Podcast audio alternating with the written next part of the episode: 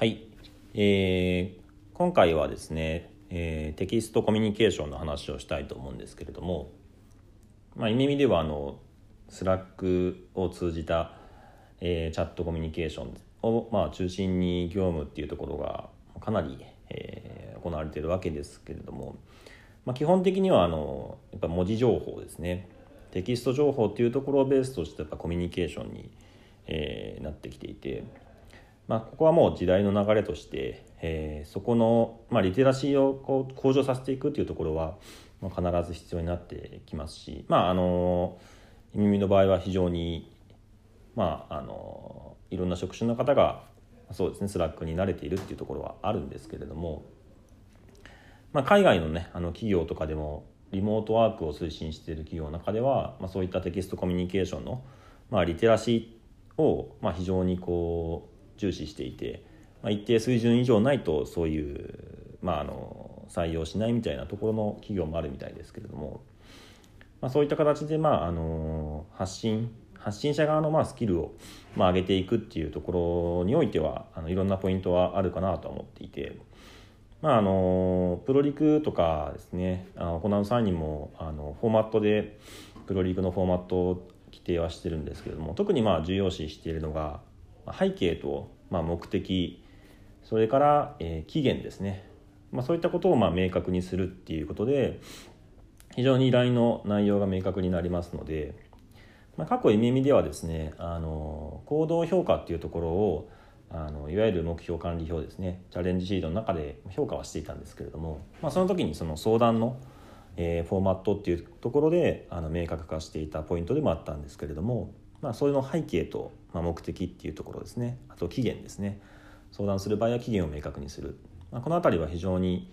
あの依頼をする時の発信者側の、えーまあ、重要なコミュニケーションのポイントになるかなと思っていますね。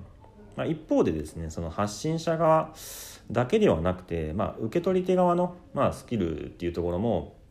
まあ、高める必要があるかなとは思っていまして、まあ、つまりそのテキストコミュニケーションの中でも、まあ、どうしてもその表現が曖昧になったりですとか、えー誤解ですねミスコミュニケーションっていうのは必ず生じるので、まあ、そこに対して発信者側のスキルが低いとかもっと明確に書けっていう形で、まあ、あのフィードバックは必要ですけれども、まあ、そこに対してですねあの、まあ、非難をするような姿勢であったりとか、まあ、批判をしたりとか感情的になるっていうところはあの避けたいところではあるので、まあ、受け取り手側の、まあ、スキルを高めるっていうのは非常に大事かなと思ってますね。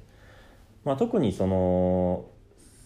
さっきあの規定したフォーマットに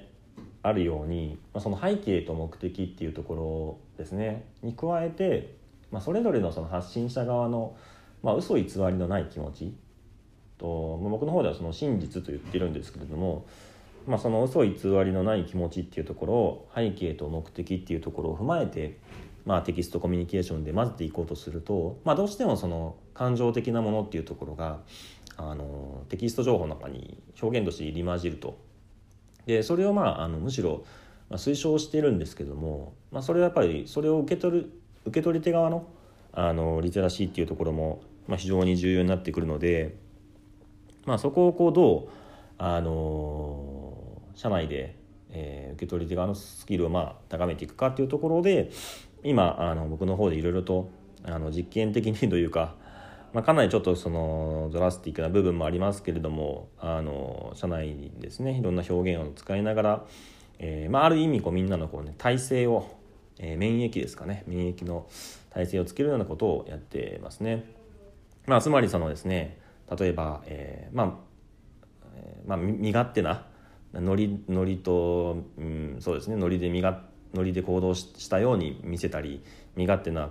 えー自分勝手なような行動振る舞いをあえて、えー演じて見せたりまああのあお煽ったりする表現もそうですしまああの、まあ、言葉一つとってもまあちょっとびっくりするような表現をしたりとか。まあ、そういうところっていうのはですね、まあ、あのいろんな意味であの、まあ、議論を呼ぶようなワーディングではあるんですけれども、まあ、受け取り側がですねそういった表現をですね、まあ、あの受け取った時に、まあ、そこからそこに対してこう生じる自分の感情ですね。何言ってんだこいつみたいな、まあ、そういったところからまあ学ぶていうところがあの夢見の今はもうあのコンテクストですねそういうふうなところから学ぼうっていうふうな文脈にまなってきているのでまあみんなの皆さんの方もですねいろんな体制ができてきているとは思うんですけれども、まあ、それぞれのですね、まあ、シャドウっていうところをまああの学ぶきっかけになるのかなと思ってやってるところですね。でまあ、背景としてはですねやっぱりそのテキストコミュニケーションがやっぱりどうしても中心になってきていてフェイス2フェイスのもちろんコミュニケーションを大事にするっていうようなあの文化も一方で大事にしてるんですけども、まあ、流れとしてはどうしてもテキストコミュニケーションに、え、シフトしていく中で、まあ、そのそういった人と人がぶつかるっていうところを、まあ、テキストコミュニケーションの中でも、まあ、あえてこう創出してその中で学んでいくっていうところをどうしてもやっていかないといけない、まあ、そういったところに今チャレンジしてる、まあ、過渡期なのかなっていうところはありますね。まあ、なのでまあそういう、まあ、煽ったりとか、まあ、言葉言葉自体が持つ、まあ、力ですね。あ、まあ、最近もとゴミ人間みたいな、えー、整理整頓しないゴミを捨てないえー、人をゴミ人間みたいな感じで、まあ、人格を否定するようなレッテル貼りをあえてしてみて、まあ、そういう表現を投げ投げかけると、まあ、正確に言うとそのゴミを捨てない人っていうのは別にゴミ人間ではなくてあの整理整頓ができない人でしかないんですけども、まあ、ちょっとそういうねあのレッテル貼りちょっと論理が飛躍したレッテル貼りを、まあ、あえてやってみたりみたいなところもありますけれども、まあ、いろんな観点でそういうあのあえて体制をつけるような、えーね、ワクチンみたいなものを、まあ、注入して、まあ、その言葉に対しての敏感さっていうところを、まあ、あえてですねあのちょっと鈍感にしていくっていう効果も、まあ、あるのかなと思ってますね。まあ、時代の流れとしてはあのよく最近言ってるんですけども、えー、フロー・オブ・ワーク、えーまあ、承認フあワークフローですね。ワークフロー。承認フローですねいわゆる。今まではですね過去の時代っていうのは承認フローの中でまあ、上司の人にいろんなことを提言しながら、まあ、突き返されて、まあ、その中でこう学んでいくみたいなところがあったと思うんですけれども、